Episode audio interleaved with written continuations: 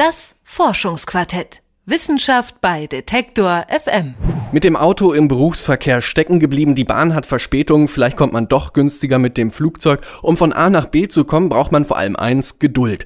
Die wird häufig überstrapaziert, wenn man zum Beispiel von Berlin nach Köln muss, sich nicht auskennt und schnell, günstig und vor allem unkompliziert ans Ziel will. Am Fraunhofer Institut für Verkehrs- und Infrastruktursysteme in Dresden forscht man deshalb an einer App für Smartphone, die all diese Wünsche verbindet. Die App errechnet den optimalen Reiseweg und fungiert dann quasi als ein virtueller persönlicher Verkehrsplaner. Ab diesem Sommer wird sie in Dresden eingesetzt. Ob wir damit wirklich stressfrei durch den Verkehr kommen, das fragen wir Ulf Jung vom Fraunhofer Institut in Dresden. Schönen guten Tag. Hallo.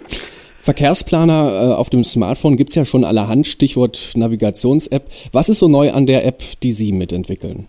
Also das Neue an dieser App ist, dass wir tatsächlich genauso agieren damit im öffentlichen äh, Verkehr, wie man das kennt von Pkw her. Also das heißt, eine Navigation, die im Pkw sie bis ans Ziel führt, egal was sie äh, unterwegs auch tun, ob sie von der Route abweichen oder äh, ihre Fahrt mal unterbrechen.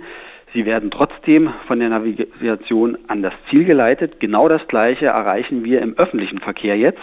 Das bedeutet, äh, die App reagiert auf Sie und Sie müssen nicht als Kunde auf die App reagieren. Was heißt das? Wie reagiert die App dann auf mich? Das bedeutet, äh, die App schaut, wie ihr Verhalten ist und gibt ihnen dann die entsprechenden Hinweise, in welches Fahrzeug sie einsteigen müssen oder wann sie aussteigen müssen oder umsteigen müssen, sodass sie also am Ende genau das Ziel erreichen, was sie am Anfang einmal als Wunsch eingegeben haben.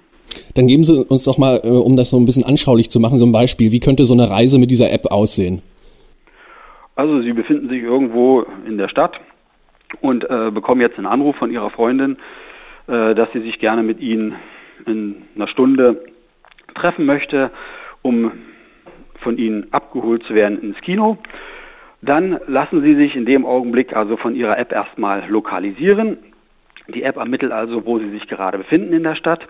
Und dann sagen Sie also den Zielort, nämlich äh, die Adresse, wo Ihre Freundin sich gerade aufhält oder wohnt, äh, geben Sie ein als Zielwunsch und dann äh, berechnet die App also den optimalen Weg für Sie. Die App kennt auch alle aktuellen Störungen oder Probleme im Verkehrsnetz des öffentlichen Verkehrs der Stadt und sagt Ihnen jetzt, zu welcher Haltestelle Sie sich bewegen sollten, um dort also in das nächste Fahrzeug einzusteigen. Egal, ob das Bus oder Straßenbahn ist, die App hat mit Sicherheit für Sie den, das optimale Verkehrsmittel ausgewählt.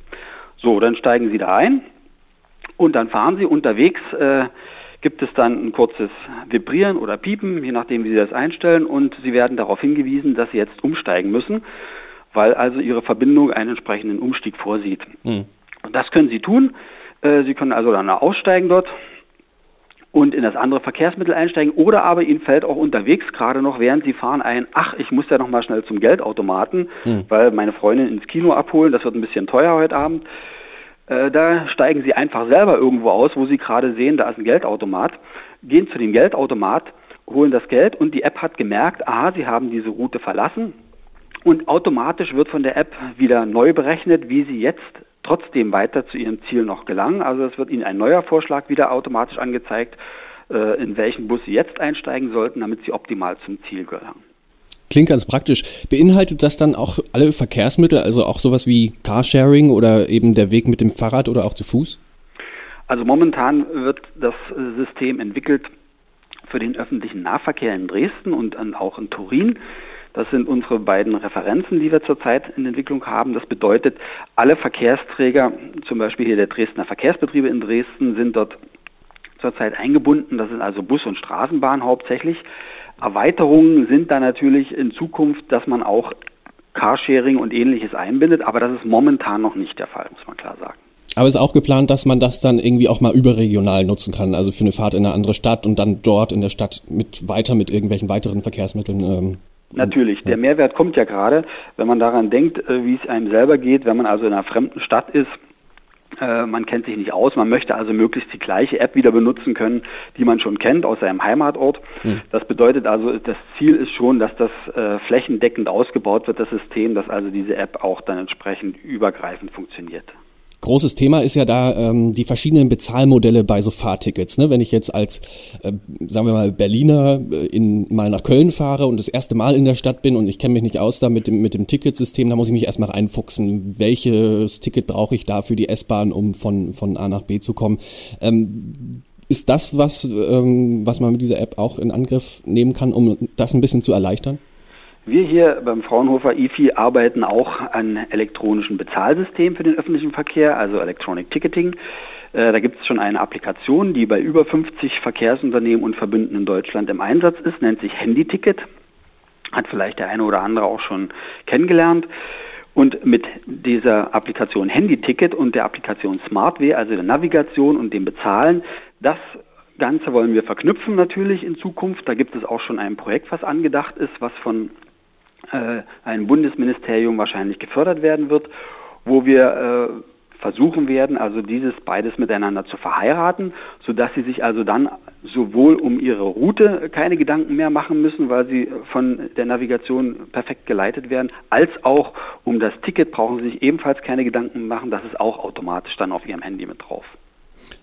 Heißt es dann auch, dass ich dann mit dem, äh, dass irgendwann die Zeit kommt, in der ich mit dem Smartphone irgendwo in Zug einsteige, ähm, ohne mir vorher, vorher an irgendeinem Automaten mich durch äh, zehn Menüs äh, durchwählen zu müssen, dann mit dem Zug fahre, dann aussteige und das, äh, die App irgendwie automatisch erkennt, äh, dass ich da jetzt diese Strecke gefahren bin und das automatisch abbucht. Das ist ja so mein Traum vom äh, Reisen genau. mit öffentlichen Verkehrsmitteln.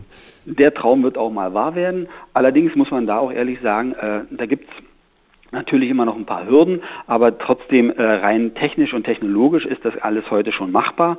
Das bedeutet, also diese Hürden sind eher dann auf äh, politischer oder organisatorischer Ebene äh, zu finden. Aber das wird in den nächsten Jahren auch fallen und das bedeutet also, Sie können davon ausgehen, in zwei, drei Jahren werden Sie solche Apps haben, wo Sie genau dieses erreichen. Kann man schon absehen, wann der virtuelle Verkehrsplaner für ganz Deutschland kommt?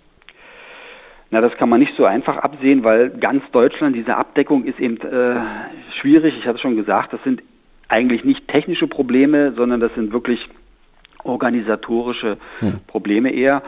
Und theoretisch äh, könnte man sagen, also sollte man vielleicht in drei Jahren soweit sein. Aber das ist schwer abzuschätzen. Dann zählen wir die Tage bis dahin. Vielen Dank an Ulf Jung, der am Fraunhofer Institut für Verkehrs- und Infrastruktursysteme an einer intelligenten App für stressfreies Reisen arbeitet. Herr Jung, vielen Dank für das Gespräch. Ja, danke schön auch. Das Forschungsquartett. Wissenschaft bei Detektor FM.